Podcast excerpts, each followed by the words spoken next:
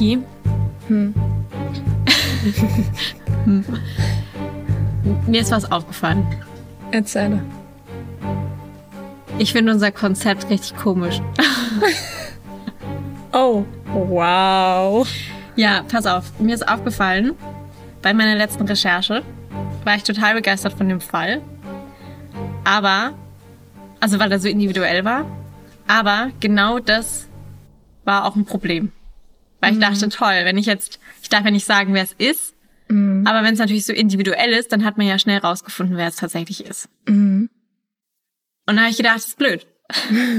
Ach, nein. Doch. Vor allem, weil man halt auch immer diese Individualität mit reinbringen will. Das ist halt auch echt blöd. Ja, weil das ja auch den Fall ausmacht, ja. so, blöd das, so blöd es klingt. Und deswegen habe ich mir gedacht, wir machen unser Konzept jetzt anders. Mhm. Soll ich dir erzählen, was ich mir gedacht habe, oder willst du selber raten, wie es ändern würde? Okay, also in dem Fakt, dass wir schon mal drüber gesprochen haben, Man würde ich sagen, erklär es doch mir einfach mal. ja, also ich habe mir gedacht, es macht ja viel mehr Sinn, wenn wir unsere Kreativität ausleben können, wenn wir es so ein bisschen auch an Geschichten aus dem Altbau anlehnen und dann nicht fragen, wer ist der Täter, sondern gibt es diesen Täter wirklich? Das finde ich cool. Gell? Ja. Ich weiß. Also im Prinzip, wir schreiben unsere Geschichten und entweder sie basiert tatsächlich auf einem wahren Fall oder sie basiert nicht auf dem wahren Fall. Und dann müssen die Zuschauer, also ihr müsst dann, äh, Zuschauer, Zuhörer, ähm, und dann müsst ihr rausfinden, ob der Fall auf einer wahren Begebenheit beruht, auf einem wahren Fall beruht. Mhm. Und wenn ja, Wer? dann am besten halt auch genau direkt schon einen Tipp abgeben.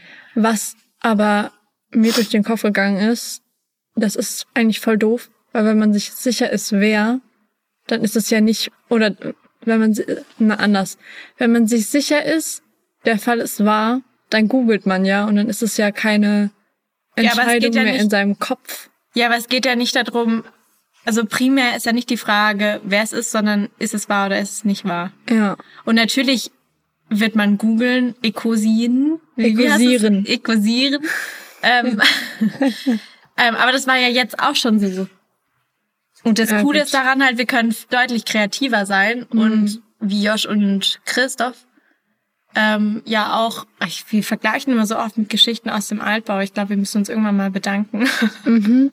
Also ähm, in dem Sinne danke. Ja, das haben wir, glaube ich, letzte Folge auch schon gesagt. Ich glaube, wir müssen den mal wirklich schreiben. Es tut uns halt leid, wir haben auch einen Podcast und wir haben voll viele Ideen von euch. Aber wir sind keine Konkurrenz, weil wir nehmen ja keine Gruselgeschichten, sondern wir nehmen ja tatsächlich wahre Fälle. Aber nochmal, um darauf zurückzukommen, die primäre Frage wäre ja nicht wer, sondern ist es wahr oder nicht. Hm. Also im Prinzip ändert euch, äh, ändert sich für euch so gar nicht. wenig, weil die Geschichten werden trotzdem so erzählt wie vorher. Ihr müsst nur diesmal entscheiden, ob es wahr oder falsch ist. Ja. Wollen wir doch auch gleich so starten, oder? Spoilerwarnung. Wer die letzte Folge noch nicht gehört hat, die neue Geschichte beginnt ab 8 Minuten 35. Ich würde nochmal den Fall von letzter Woche auflösen. Ach so, da war ja was. Genau. Ja, rekapitulier nochmal. Was also, hast du mitgenommen? Ähm, ich habe mitgenommen, ich habe mir die Folge Weise wie ich bin nicht nochmal angehört. ähm, es ging um zwei Jungs, ich weiß nicht mehr, wie sie hießen. Wie hießen sie nochmal? Martin und, und Anton. Anton. Anton. Und, Anton und Martin. Und ich weiß gar nicht mehr, wer. Ich glaube Anton? Nee. Wer das war das ist völlig irrelevant. Naja, jedenfalls einer der beiden Jungs, also waren waren betrunken und haben sich darüber unterhalten, wie cool es wäre, doch einen Obdachlosen umzubringen. Ja. Und am nächsten Tag meinte einer von beiden, ey, lass mal machen. Und der andere so, nee, Mann, das ist voll uncool. Und der andere hat es dann aber trotzdem gemacht. Und hat aber zuerst seinen Freund umgebracht, mit dem er das eigentlich ja irgendwie geplant hat. Oder so. Und hat dann so ein Schachbrett gehabt, wo er für jeden toten Menschen ein Ding abgekreuzt hat. Und die Polizei hat dann irgendeine Zahl gesagt und er hat gesagt, nein. Es waren das so und so viele. Gedächtnis geblieben ist, sehr gut. Klar. Ja, möchtest du auch nochmal rekapitulieren? Nö, ich habe es ja geschrieben. ja, ähm, ich habe äh, ekusiert. Ich finde dieses Verb wunderschön. Für, vielleicht sollten wir es erklären. Also es gibt ja die Suchmaschine Ecosia, die mm. ich angefangen habe zu nutzen und dann dich influenced habe. Und deswegen, wir wollen hier mal googeln. Deswegen sind, sind wir jetzt am Ecosieren. Ich finde das Verb wunderschön. So, und ich habe äh, herausgefunden, also ich gehe davon aus, dass das richtig ist, Alexander Jurjewitsch Pichuschkin. Pichuschkin. Tschuschkin, ja. Ähm, der Irre vom Bizza Park. Ja, da sa saß er ja auch mit seinem Freund. Der andere. der, der, der andere. Ja, ähm, ich glaube, das war jetzt auch nicht schwer rauszufinden, weil es war halt, wie gesagt, so ein richtig cooler individueller Fall, weil es einfach was, es war was Besonderes, dass er nach einem Schachbrett im Prinzip mordet. Und ähm, ich wollte das unbedingt reinbringen, weil das so ein kreativer also ich, das, das klingt so, als würde ich ihn da anhimmeln, weil er so kreativ ist, aber überhaupt nicht. Aber ich fand das so spannend, dass jemand, so blöd es klingt, nach einem Spiel mordet. Wie dumm ist das, aber irgendwo mhm. auch kreativ. Also wirklich sehr, sehr irre im Kopf. Ähm, ja, ich habe es ja gesagt, also der hat, ähm, da gehen so die Zahlen ein bisschen auseinander, weil ähm, er nicht alle ausgeführt hat und man einige sagen, er hat nur 61, manche sagen 20 oder 63. Ähm, und genauso eben auch für die tatsächlichen Fälle, die für die er verurteilt war, da sagen manche 48, manche 49. Ähm, genau, das ist halt schwierig rauszufinden, weil er in Russland verurteilt mm. wurde. Also es ist ein russischer Mörder, wurde auch in Russland verurteilt. Mhm. Dementsprechend konnte ich mir jetzt auch nicht unbedingt die Gerichtsakten anschauen. Ähm, und ich weiß nicht, hast du es gemerkt? Ich habe auch so ein paar Easter Eggs reingebracht, wie zum Beispiel habe ich die Uniform von russischen Polizisten beschrieben. Nein, Nein, voll krass. Also nee, wirklich nicht. Ja, und dann eben auch nochmal mit den Steintischen im, im Park. Der Park eben ja genau, dieser Pizzapark. Ja. Genau, aber ja, du bist richtig. Das war der Alexander, der AP, der laut Zeitungen als ähm, Schachbrettmörder betitelt wird. Genau. Und tatsächlich auch nur aus Mordlust ge gemordet hat. Ja. Er hat seinen Freund damals deswegen umgebracht, weil der ja schon schon zu viel wusste im Prinzip, Ja, genau, oder? und auch so ein bisschen aus Enttäuschung, dass er es ja. nicht mitmacht. Aus genau. Enttäuschung, cool. Und Kennt dann, man. Bringt man einfach Menschen Was ich auch noch sagen wollte, ich habe ja in der Geschichte reingebracht, dass er die Stöcke in die Wunden gesteckt hat. Ah ja, das, ah, das Genau, das, das ist oh, tatsächlich so passiert, allerdings nicht nur Stöcke, sondern auch Wodkaflaschen. aber das fand ich dann irgendwie ein bisschen komisch. Ich konnte mir das auch gedanklich nicht vorstellen. Ich wollte es mir nicht vorstellen, aber ich konnte es mir auch nicht vorstellen. Wie man, also ich meine, es gibt ja verschiedene Flaschenform. Aber ich hatte irgendwie so einen, so einen breiten Flaschenhals im Kopf und dachte mir, wie? Nee. genau. Also kein 1 Euro für dich. Sehr schön. Gucken wir mal, ob ich in zwei Wochen 1 Euro zahlen muss. Und damit starten wir in deinen Fall. Papa, wo bist du? Ein kleines Mädchen stolpert suchend durch einen kleinen Garten. Hier, will ich rufen, doch aus meinem Mund dringt kein Laut. Papa? ruft sie wieder. Ich will auf mich aufmerksam machen. Irgendwie winken, schreien, rennen, aber mein Körper scheint mir nicht zu gehorchen. Ich atme tief durch, weiß genau, was als nächstes passiert. Und da ist er auch schon. Ein schwarz gekleideter Mann mit langem Mantel und Springerstiefeln. Mit Tränen in den Augen sehe ich zu, wie er das Mädchen, Emily, meine Tochter, hochnimmt. Emily schreit, sie kreischt und ruft nach mir und Mama. Der Mann hält ihr den Mund zu, doch zu spät. Marie, meine Frau, eilt schon hinaus. Sie springt die Verandastufen herunter und prallt mit voller Wucht gegen den Mann. Er lässt Emily los und sie rennt weg. Marie kämpft mit ihm und da ist der Moment. Ich will meine Augen schließen, aber ich kann nicht. Der Mann zückt sein Springermesser und stößt es brutal in den Hals meiner geliebten Frau. Sofort lässt sie von ihm ab und fällt zu Boden. Anstatt dass auch er sie in Ruhe lässt, stößt er wieder zu. Fünfmal zieht er das Messer zurück und lässt es wieder hinabsausen auf den wehrlosen Körper von Marie. Erst als sie sich nicht mehr regt, steht er auf, klettert über den Gartenzaun und flüchtet in den anliegenden Wald. Die Leiche von Marie löst sich auf, genau wie unser Garten. An dieser Stelle sehe ich nun die Straße vor unserem Haus. Sie ist von Pflanzen geschmückt, weiter hinten wird sie zu einer Allee. Mein Blick richtet sich auf das Gartentor, was sich in diesem Moment langsam öffnet. Ich beobachte Emily. Ihr gelbes, dünnes Sommerkleidchen flattert um sie herum. Eine idyllische Szene, wenn man den Hintergrund nicht kennt. Emily rennt durch das Gartentor auf die Straße und quietschende Reifen. Ein roter Renault Twingo bremst scharf ab, doch es ist zu spät. Emilys kleiner Körper wurde bereits durch die Luft geschleudert und liegt einige Meter weit entfernt vor unserer Haustür.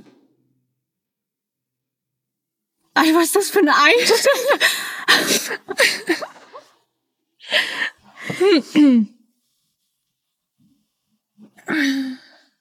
Brauchst du kurz einen Moment, um, Nein. um kurz zu fassen, was gerade passiert Ja, ist? ich versuche vor allen Dingen auch gerade rauszufinden. Mein, die Gedanken sind in meinem Kopf gerade, okay, er ist gefesselt in der Küche und schaut raus, kann sich nicht artikulieren. Nein, sonst hätte seine Frau das ja gesehen. Also muss er irgendwo anders gewesen sein. Wenn die Szenerie sich vor ihm aber, wenn die Szenerie vor ihm verschwindet, dann muss er ja irgendwie so diesen allwissenden Beobachter darstellen. Und jetzt bin ich im Gedanken, dass er auch schon tot ist. von oben herabguckt. Fragen über Fragen. Mhm, okay, dann mache ich mal weiter. Meine Augenlider schnell nach oben. Die Augäpfel drehen sich ziellos in ihren Höhlen. Mein Herz rast, meine Atmung ist zügig und flach. Ich strecke meine rechte Hand nach der rechten Bettseite aus, doch ich kann nichts spüren. Hektisch taste ich im Dunkeln nach der Person, die immer rechts neben mir liegt, wenn ich aufwache. Ah. Immer schneller fahre ich nun mit meiner Hand und erwarte, jeden Moment auf Widerstand zu treffen. Einen beschwerenden Laut zu hören, weil ich sie versehentlich geschlagen habe. Doch meine Frau ist nirgends. Die Panik schnürt mir die Luft ab, bis ich kaum noch atmen kann.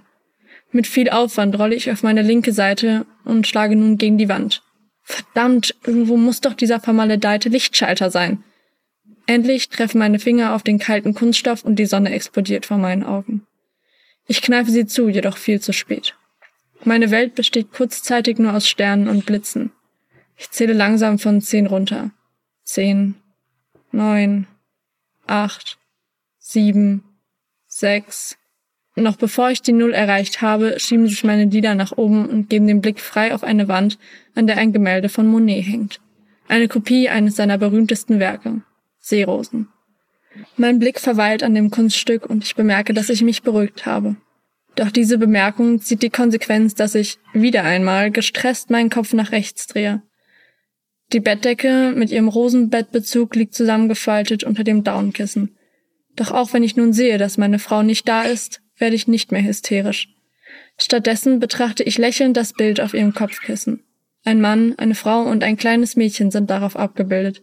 Es ist meine Familie. Marie, meine Frau, lächelt in die Kamera mit ihrem Honigkuchenpferd lächeln wie immer. Emily hingegen verschwindet fast hinter der riesigen rosa Zuckerwatte, die über sie hinausragt. Ich habe meine Tochter auf dem Arm und kann mich noch genau daran erinnern, wie schwer sie geworden war und ich Marie zugeflüstert habe, dass ich entweder schwach werde oder Emily schwerer. Marie hat mich ausgelacht, dann aber doch relativ schnell das Foto geschossen, sodass ich Emily wieder absetzen konnte. Ich erinnere mich noch daran, als wäre es gestern gewesen. Ich schüttelte den Kopf und bemerke die Tränen, die meine Wangen hinunterlaufen und auf meine karierte Pyjamahose tropfen.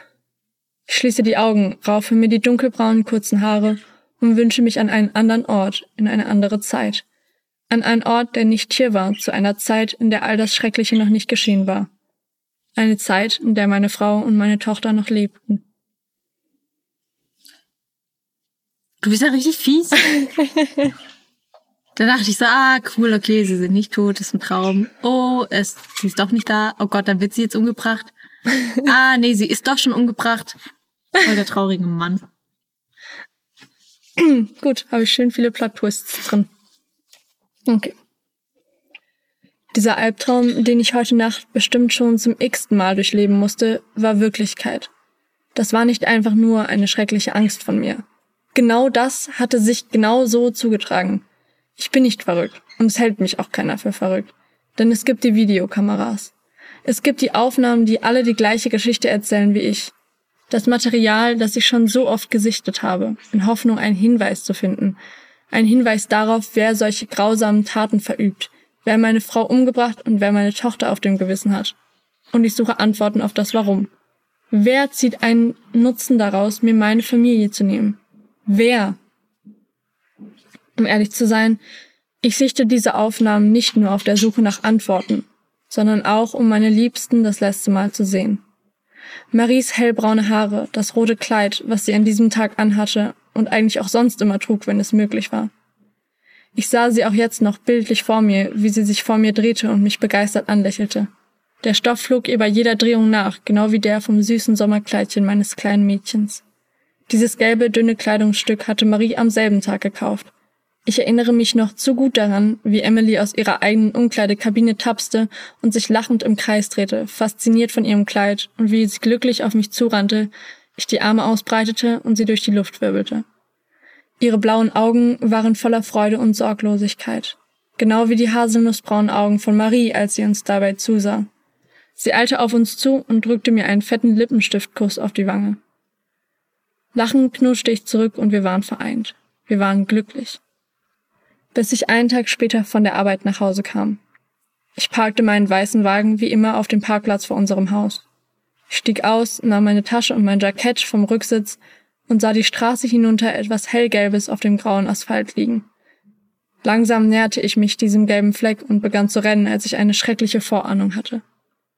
Als ich ankam, fiel ich auf beide Knie, nahm das entstellte Gesicht in die Hand und erkannte klar die Züge meines kleinen Mädchens. Dass sie schon lange aufgehört hatte zu atmen, war mir schon ab dem Moment klar gewesen, als ich ihre Haut berührt hatte. Sie war eiskalt. Anstatt vollkommen erschlagen liegen zu bleiben, schaffte ich es irgendwie aufzustehen und zum Haus zu rennen. Ich rief nach Marie. Marie? Marie! rief ich immer verzweifelter und immer lauter. Als ich bemerkte, dass das Gartentor offen stand, trugen mich meine Füße in einer Irrsinnsgeschwindigkeit in unseren Garten und zu Marie. Meine Frau war blutüberströmt und ihre Augen starrten mich leer und ausdruckslos an. Keine Freude war mehr darin zu sehen. Alles Leben war ausgelöscht. Und da lag ich nun neben ihr, schrie aus voller Kehle und krümmte mich im Rasen zusammen. Auch die Polizei, die wohl ein Nachbar verständigt haben musste, konnte nicht helfen.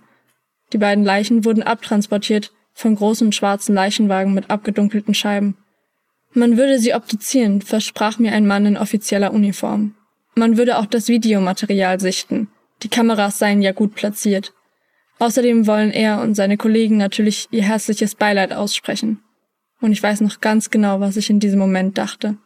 Du weißt nichts, Gar nichts von wahrer Trauer, von Verlust. Du weißt nicht, wovon du sprichst.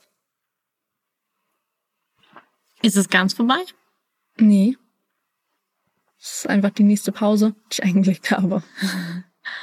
Okay. Hast du nichts zu sagen? Okay, cool. Ich weiß nicht, also doch ein, ein ähm, aber ich bin gespannt, wie du das löst.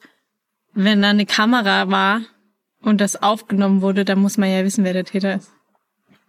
Monatelang hatte mir die Polizei versprochen, dass sie die Täter finden werden. Wochenlang hatte ich gehofft, dass die Gerechtigkeit siegen würde. Doch nach gut einem halben Jahr erklärten die Beamten die Mordfälle Marie und Emily Bender zu Cold Cases. Das muss man sich mal durch den Kopf gehen lassen. Ein halbes Jahr ist nicht viel. Sie waren der Meinung, alles Mögliche getan zu haben und auch nach hunderten Sichtungen der Videoaufnahmen nichts Brauchbares zu erkennen. Und auch nach mehr als diesem halben Jahr fehlten mir meine Frau und mein Kind noch so sehr. Das hatte ich mir heute bereits wieder bewiesen. Ich blinzele zweimal lang und schwinge meine Beine aus dem Doppelbett. Ich ziehe die Rollläden hoch, die den Blick auf den Garten freigeben. Ich ignoriere das Pochen in meinem Kopf, das mich zwingen will, mir die Bilder von Marie wieder ins Gedächtnis zu rufen. Ich drehe mich auf dem Absatz um und gehe am roten Sessel vorbei, auf dem ausgebreitet das rote Kleid von Marie liegt. Die Mediziner hatten es mir zurückgegeben, genau wie Emilys Kleidchen, das direkt neben Maries liegt. Obwohl beide Kleidungsstücke von Blutflecken überzogen sind, erinnern sie mich doch jeden Tag an die Freude, die beide empfunden hatten bei diesem Kauf, an die Lebensfreude in ihren Augen. Ich atme einmal tief durch und realisiere, dass heute wieder einer dieser Tage war, an dem ich das Videomaterial ansehen muss. An dem ich beide Taten nochmals aus Sicht der Überwachungskameras im Garten und vor dem Haus sehen muss. Ich torkle also langsam in das Wohnzimmer. Meine Schritte werden von Mal zu Mal zielstrebiger, bis ich schließlich beinahe marschierend an der beigen Couch ankomme und meinen Laptop aufklappe. Mein Finger bewegt sich auf dem Touchpad fast von selbst zu der Datei, die meine schlimmste Realität enthält. Aufmerksam sehe ich beide Videos erneut. Um mich herum herrscht eine angenehme, aber dennoch beängstigende Stille. Ton gibt es bei den Aufzeichnungen nicht. Mein Atem staubt. Meine Finger pausieren das Video so schnell sie können. Ich habe etwas entdeckt. Glaube ich zumindest. Ich spule einige Sekunden zurück. Da, da war es wieder. Ich spule wieder zurück und jetzt habe ich es. Das Pausebild zeigt den Mörder meiner Frau. Als er eben bereits seinen Arm gehoben hat, war ich mir nicht sicher, doch jetzt ist es eindeutig. Der Mann ist zwar ganz in Schwarz gekleidet und trägt Handschuhe, doch beim Ausholen mit seinem Springmesser wird sein nackter Arm zwischen Ärmel und Handschuh sichtbar. Und ausgerechnet dort hat er ein kleines Tattoo. Verpixelt, aber dennoch zu erkennen. Es sind die Symbole M und H. Und irgendwoher kenne ich diese Buchstabenkombination. Ich weiß nur nicht von wo.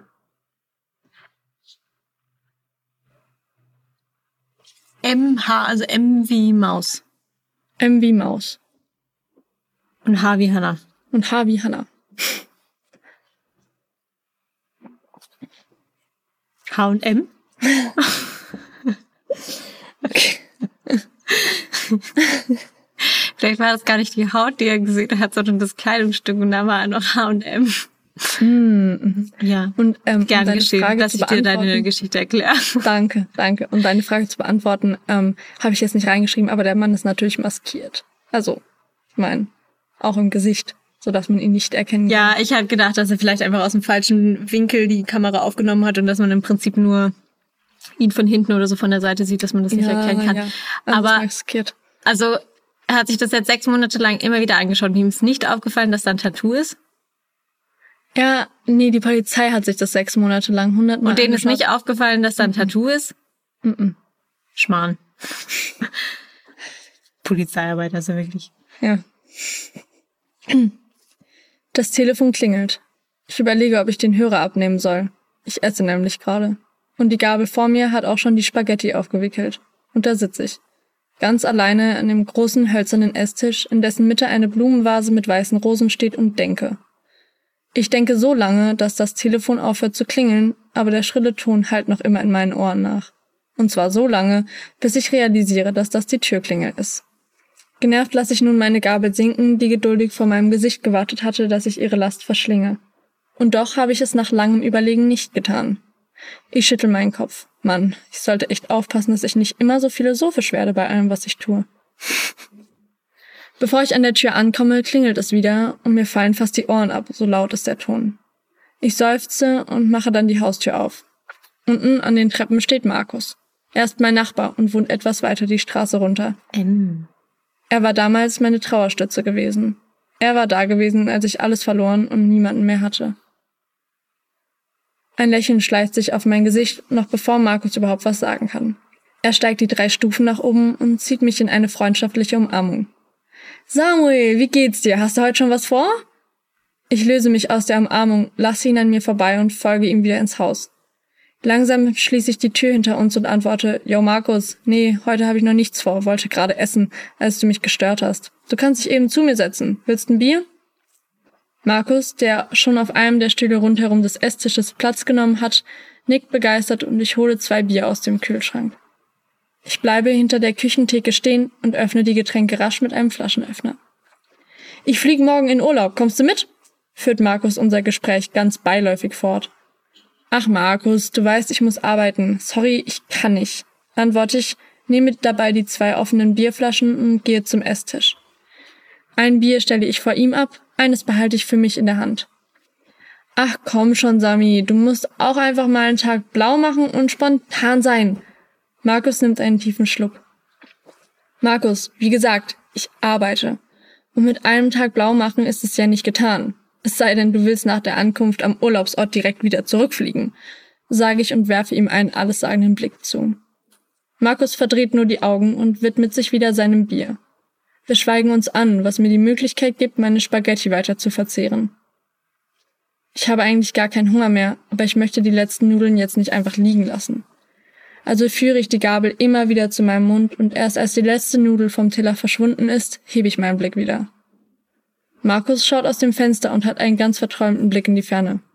Vielleicht ist der Blick auch ausdruckslos, keine Ahnung. Er hebt seinen Arm und führt die Flaschenöffnung an seine Lippen. In dem Moment bemerke ich etwas, ein wenig unter seinem Handgelenk positioniert. Es ist klein und schwarz. Konnte das jetzt nicht wirklich, oder? Sein Arm wandert wieder nach unten. Ich kann das Stückchen Haut nicht mehr sehen. Ich warte ab. Er darf sich jetzt bloß nicht wieder zu mir drehen. Da, der Arm geht wieder hoch und... Das kann doch nicht sein. Aber es ist so. Eindeutig. Etwas unterhalb seines Handgelenks steht die Buchstabenkombination MH.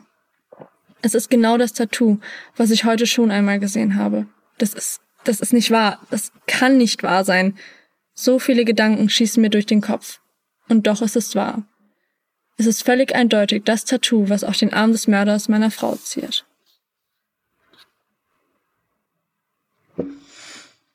Wie heißt der Markus mit Nachnamen? Wieso sollte man sich seine eigenen Initialien auf die, aufs Handgelenk tätowieren? Wer sagt denn, dass das seine eigenen Initialien Ja, sind? wenn der Markus heißt, das ist doch ja wohl, das, darauf, darauf spielst du doch an. Tue ich das? Oder seine Frau heißt auch, oh, oder seine Frau heißt ja Marie. Vielleicht hatte er eine Affäre mit ihr und die hat sich von ihm getrennt und wie heißt Samuel mit Nachnamen? Samuel Bender, habe ich vorhin schon gesagt. Ja, und seine Tochter heißt Sophie. Emily. Emily, nicht Hannah. Nein. Eigentlich ist Markus der Vater. Ja, weiß man's. Weiß man's. Markus dreht sich zu mir. Alles okay? fragt er und zieht eine Augenbraue nach oben. Ja, ja, antworte ich und versuche mich und meine Gesichtsausdrücke zu beherrschen. Das klappt ganz gut und so plaudern wir noch ein Stündchen weiter, bis ich ihm sage, dass ich Kopfschmerzen hätte und mich hinlegen wollen würde. Er lächelt und nickt verständnisvoll und ich bringe ihn zur Tür. Hey Mann, echt schade, dass du morgen nicht mitkommst. Falls du es dir anders überlegst, ich schreib dir, von welchem Flughafen der Flug morgen geht. Ich persönlich würde mich ja echt freuen, wenn du noch auftauchst. Ha. Naja, aber gute Besserung auf jeden Fall und wir sehen uns. Sagt Markus noch, dann dreht er sich um und ich schließe die Tür. Ich muss mir auf alle Fälle nochmal das Video ansehen. Der Irrtum muss ausgeschlossen sein. Gut für mich, dass ich auch eine Überwachungskamera im Wohnzimmer habe. Manche würden meinen, dass ich total paranoid bin, aber was soll's. Jetzt hilft es mir. Bevor ich mich vor meinen Laptop setze, räume ich noch den Tisch ab. Die Bierflaschen kommen in die Vitrine mit meiner Flaschensammlung und den Teller spüle ich eben. Ich trockne ihn ab und sortiere ihn fein säuberlich in den Küchenschrank ein. Dann reibe ich mir die Hände, klappe meinen Laptop auf und sehe mir das Gartenvideo von vor acht Monaten an. Im Splitscreen läuft das Video von heute aus dem Esszimmer. Kein Zweifel möglich. Irrtum ausgeschlossen. Mit dem Piepen meines Weckers wache ich auf. Der Ton stört mich heute nicht so sehr wie sonst. Ich bin sofort wach und stehe augenblicklich auf. Ich lasse die Rollläden heute unten, soll heiß werden. Das Wetter in den vergangenen Tagen spielt verrückt. Gestern waren es nur knapp über 10 Grad Celsius, heute sollen es fast 30 werden. Ich befreie mich aus meinem Schlafanzug und ziehe mir ein kurzärmeliges weißes T-Shirt an. Dazu trage ich die dunkelrote Hose, die Marie mir gekauft hat und so schön fand. Fertig bekleidet ziehe ich ein Bild aus der Hosentasche. Es ist das Bild. Dasselbe Bild, das auch auf Maries Kopfkissen abgebildet ist. Ich führe es an meine Lippen und gebe den beiden Frauen darauf einen Kuss. Dann lasse ich es wieder in der Hosentasche verschwinden. Ich verlasse das Schlafzimmer und begebe mich auf die Suche nach meinem schwarzen Rucksack. Ich sehe wirklich überall nach, doch ich kann ihn nirgends finden. Und dann erinnere ich mich wieder. Ich schiebe das Monet-Gemälde zur Seite und hinter ihm kommt ein Safe zum Vorschein. Ich gebe den achtstelligen Zahlencode ein und öffne ihn. Darin befindet sich mein schwarzer Rucksack und 200 Euro. Ich nehme alles an mich, verschließe den Tresor wieder und schiebe das Gemälde zurück an seinen Platz. Ich öffne den Rucksack. Nach kurzem Beäugen bin ich mir sicher, dass noch immer alles darin ist, was ich brauche. Ich lege die 200 Euro in die Tasche, greife mir noch mein Tagebuch und verstaue es auch im Rucksack. Dann schließe ich den Reißverschluss und atme zweimal tief durch. Ich bin aufgeregt, nervös. Meine Hände sind ein wenig schwitzig. Egal, sage ich zu mir und rufe bei der Arbeit an. Mein Chef akzeptiert meine Krankmeldung für die nächste Woche und wünscht mir eine gute Besserung. Dann wandere ich durch mein Haus, bewundere noch einmal die wunderschöne Einrichtung, greife mir meinen Schlüssel und verlasse das Gebäude durch die Vordertür. Ich gehe die Treppenstufen hinab und laufe zu meinem Auto. Dann steige ich ein und gebe in das Navi die Route zum Bahnhof ein. It's a Pause. Wieso macht man einen Rucksack in Safe? Das verstehe ich nicht. Da ist bestimmt eine Waffe drin. Good question. Als ich mein Auto in das Parkhaus manövriere, kann ich auf dem ersten Deck parken. Montags scheint um diese Zeit nicht viel los zu sein. Die Leute arbeiten wohl. Ich steige aus dem Auto und laufe ins Bahnhofsgebäude. Auf dem Weg komme ich an einem Obdachlosen vorbei. Ich bleibe stehen. Hallo, grüßt mich der Mann. Ich grüße freundlich zurück und krame in meiner Hosentasche nach meinem Autoschlüssel. Hier, nimm, du hast doch sicher einen Führerschein, oder? Der Mann nickt. Ich drücke ihm meinen Autoschlüssel in die Hand. Der weiße Wagen, Parkplatz 32. Ich meine es ernst, nimm. Mit diesen Worten drücke ich dem verdatterten Obdachlosen den Schlüssel in die Hand und gehe weiter. Ich höre noch, wie er ein Danke, danke hinterherruft. Ich lächle. Wieder etwas Gutes getan. Nach einigen Minuten Weg komme ich an den Ticketautomaten. Ich wähle die Fahrt, die mich auf direktem Wege ohne Umstieg zum Bahnhof bringt. Ich speise den Automaten mit den 200 Euro und erhalte etwa 80 Euro Rückgeld. Ich gebe es ohne Worte der Frau, die hier im Bahnhof nach Essen fragt. Ja, natürlich war das jetzt kein Auto für sie, aber ich weiß, dass es ihr irgendwie hilft. Jede noch so kleine Spende kann helfen. Mit einem Blick auf die Uhr beschleunige ich meine Schritte. Mein Zug kommt in fünf Minuten und ich bin noch nicht einmal am Gleis. So, die letzte Pause. Und ich möchte wissen, was denkst du, was passiert jetzt? Mm. Also er bereitet sich ja schon so ein bisschen darauf vor, dass er nicht mehr zurückkommt. Habe ich zumindest den Eindruck. Also wenn er das Geld verschenkt und den äh, Führerschein, äh, das Auto, was ja, was Führerschein verschenken. Richtig sinnvoll. Ich habe gerade nur gedacht, im Auto ist ja auch Fahrzeughalter und so alles eingetragen. Hm. Ich weiß nicht, ob das jetzt so, so, so schlau für ihn ist, wenn er das einfach verschenkt und dann später wieder auf ihn zurückgeführt werden kann. Ähm, ja, nochmal. Also ich habe den Eindruck, er bereitet sich so darauf vor, dass er nicht mehr in dieses gleiche Leben zurückkommt. Hm. Jetzt ist halt die Frage, ne? Also er hat jetzt rausgefunden, dass sein wahrscheinlich bester Freund, zumindest der Trauerbegleiter nach dem Tod seiner Frau und seiner Tochter, der Täter ist. Mhm. Was bei mir natürlich die Frage auslöst, wie dumm kann man sein, dass man erstmal jemanden umbringt und dann genau diesem Mann äh, die, die größte Schulter hinhält? Oder wie schlau. Weil da, damit wirst du ja gar nicht verdächtigt. Ja, ist natürlich irgendwo schlau, aber wenn eh nicht, also weißt du, dann muss er ja auch gewusst haben, dass er nicht erkannt werden konnte. Weil normalerweise kannst du dir ja nicht sicher sein, dass du auf dem Video einfach nicht als Täter identifiziert werden kannst, weil es hm. ja nicht nur mit dem Gesicht zu tun hat, ja, sondern auch mit der Bewegung und der Größe hm. und so. Ähm, ja, ich weiß nicht, ob er sich jetzt selbst umbringt, aber wieso sollte er dann dafür extra ein Ticket kaufen und woanders hinfahren? Ähm, dann fährt der Markus ja gerade in Urlaub, aber ich dachte, der wäre am Flughafen und nicht am Bahnhof. Ja, bin gespannt. Okay. Die Lautsprecherdurchsage reißt mich aus meinem Nickerchen. Der Schlaf war unruhig, aber traumlos. Ich schlucke. An der nächsten Haltestelle muss ich raus. Ich achte auf meine Atmung und fühle meinen Puls. Merkwürdigerweise bin ich vollkommen ruhig. Meine Hände sind nicht schwitzig und meine Gedanken wirbeln auch nicht durch den Kopf wie sonst. Ich bin froh. Ich lasse meinen Blick durch den Waggon wandern. Eine ältere Frau sitzt mir gegenüber und beißt gerade von ihrem Sandwich ab. Der Mann neben mir liest Zeitung und über den Gang sitzt eine Frau mit drei Kindern. Drei Mädchen in süßen Kleidchen, die pausenlos quatschen, lachen und sich ärgern. Ich stehe auf muss hier ganz dringend raus. das kann ich heute nicht. Heute kann ich das nicht ertragen. Ich verlasse gerade den Waggon und stehe im Zwischenraum zum anderen, da wird der Zug schon langsamer. Ich stelle mich an die Tür und wenige Minuten später halten wir am Bahnhof mit integriertem Flughafen. Ich steige aus, so wie viele andere. Hm. Ich scanne die Mengen, die über den Bahnsteig strömen und finde ihn. Markus befindet sich am anderen Ende des Zuges und muss noch weit bis zur Treppe zum Flughafen laufen. Ich bleibe stehen und warte auf ihn. Ich nehme meinen Rucksack, öffne mein Tagebuch und schreibe ein Wort hinein.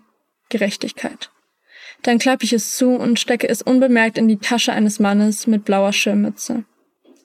Dann hole ich noch einen kleinen Stab mit rotem Knopf aus meinem Gepäck und schließe meinen Rucksack wieder. Endlich habe ich freie Sicht auf Markus und er dementsprechend auch auf mich. Er sieht mich und grinst. Dann stehen wir uns gegenüber und er sagt ganz schelmisch, ich wusste doch, dass du kommen würdest. Auch ich lächle und sehe ihm tief in die blauen Augen. In meinem Augenwinkel sehe ich den letzten Passagier an uns vorbeigehen. Der Schaffner pfeift, der Zug fährt ab. So stehen Markus und ich uns gegenüber. Ich atme tief ein, gehe einen Schritt auf ihn zu und umarme ihn. Markus hält auch mich in seinen Armen und ich flüstere in sein Ohr, ich bin schon lange tot, aber du wurdest für deine Sünden nie bestraft. Bis jetzt. Und drücke den roten Knopf, der die Bombe in meinem Rucksack aktiviert. Ich bin schon lange tot? War das ein Geist? Nein, Spaß. That's the story. Okay.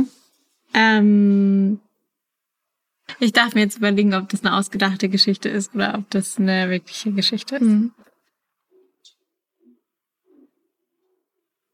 Wir haben ja seit letztem Mal beschlossen, dass wir immer ein Thema, was mit dem Fall zu tun hat, nochmal im Nachgang besprechen. Mhm.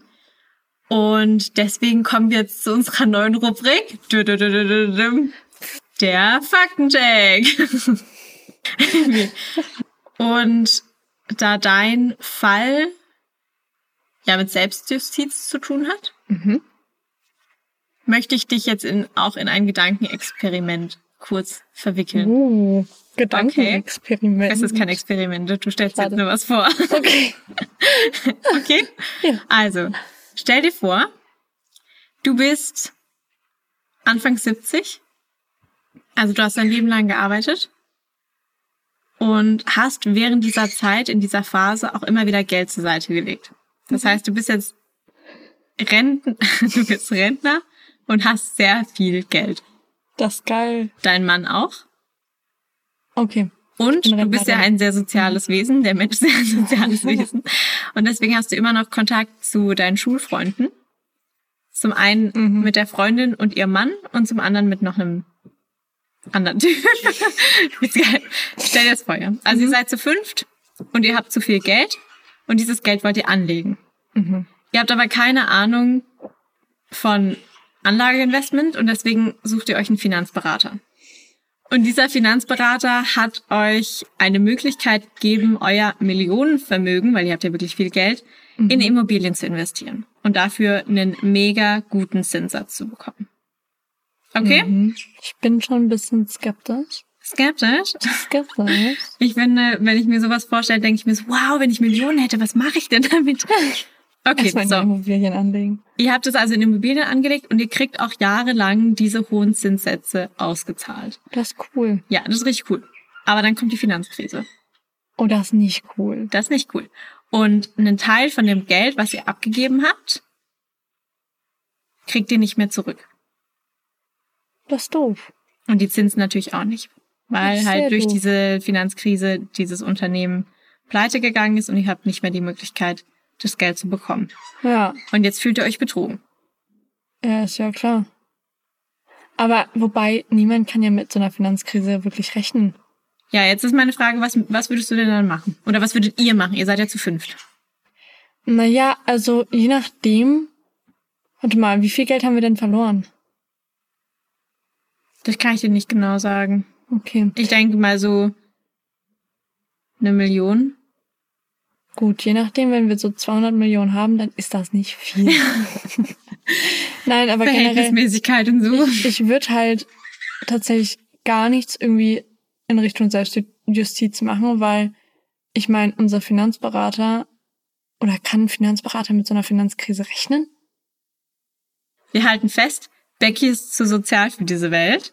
Ich bin der Meinung, das hart erarbeitete Geld, was ich äh, mein Leben lang angespart habe, würde ich ganz gerne auch in irgendeiner Form wieder zurückkriegen und sei es nur 50.000 Euro davon. Aber darauf wollte ich auch nicht hinaus, denn ich wollte eigentlich auf eine Gruppe von Rentnern raus, die es tatsächlich gegeben hat.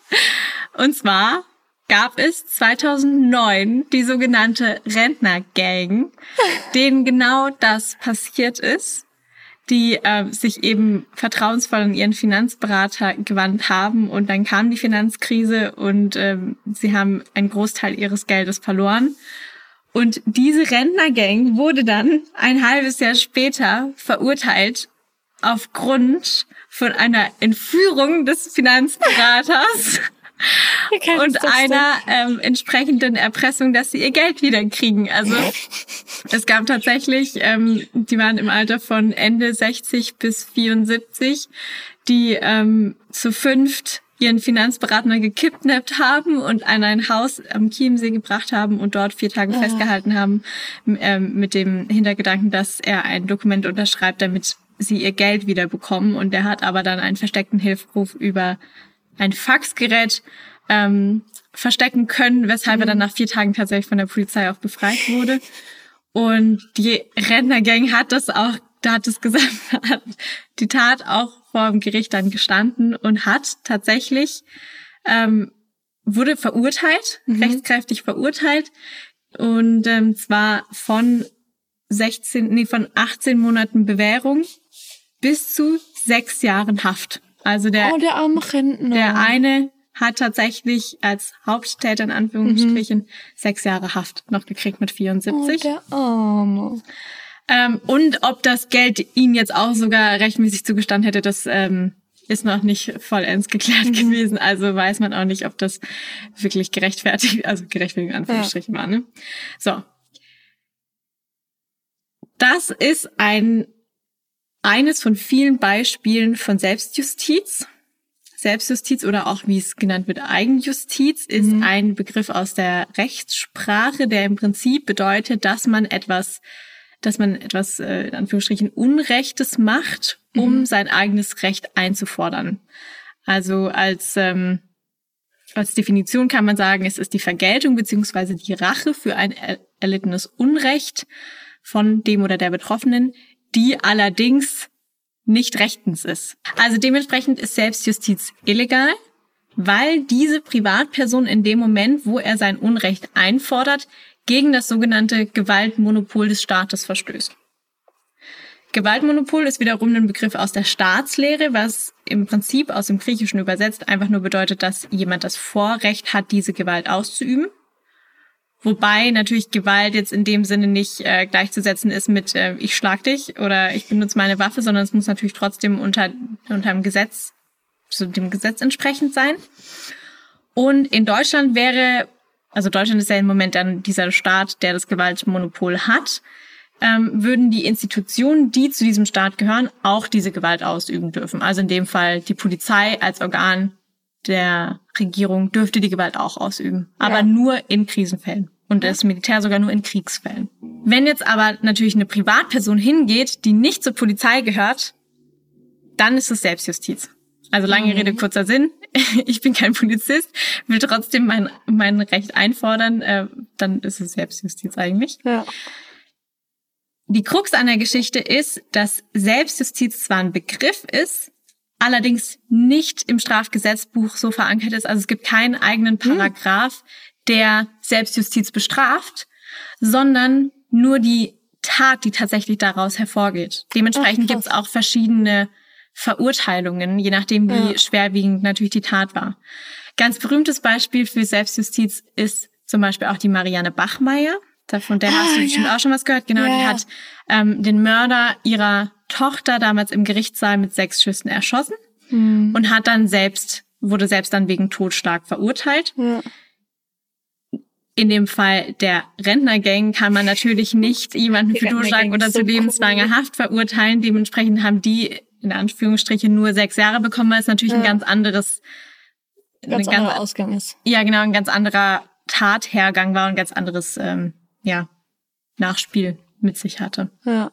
Genau, deswegen gibt es keine Verurteilung per se für Selbstjustiz, sondern nur für die Konsequenz oder diese Art und Weise, wie tatsächlich Selbstjustiz ähm, ausgeübt wurde. Ja, das ergibt Sinn. Genau. Und dann, was ich auch noch gelesen habe, das fand ich auch noch mal kurz spannend. Unter dem Begriff Selbstjustiz kann man noch mal was unterordnen, und zwar die sogenannte Lynchjustiz. Ah. Und Lynchjustiz aber nicht mit Ü, sondern mit Y. Ja klar, Lynchen. Ja, das will ich an der Stelle nur mal ganz kurz gesagt haben. Ja, Lynchmord oder Lynchjustiz. Bildungsauftrag ist erfüllt. Danke. Ähm, ist es dann, wenn es nicht nur eine Person ist, sondern eine ganze Gruppe, die sich zusammenschließt und ein Unrecht. Nee, es muss schon, ja, muss schon wirklich wie so ein Mob sein. Also ich stelle mir unter Lynchjustiz stelle ich mir so die früher, weißt du, die Bauern mit den Fackeln und den Mistgabeln vor. Das wäre Lynchjustiz. Genau. Ja. Danke für den Faktencheck. Gerne. Hast du dazu noch Fragen? Nee. Obwohl wir jetzt ein anderes Konzept haben, heißt es doch am Ende immer gleich. wer, Wer knackt den Nuss?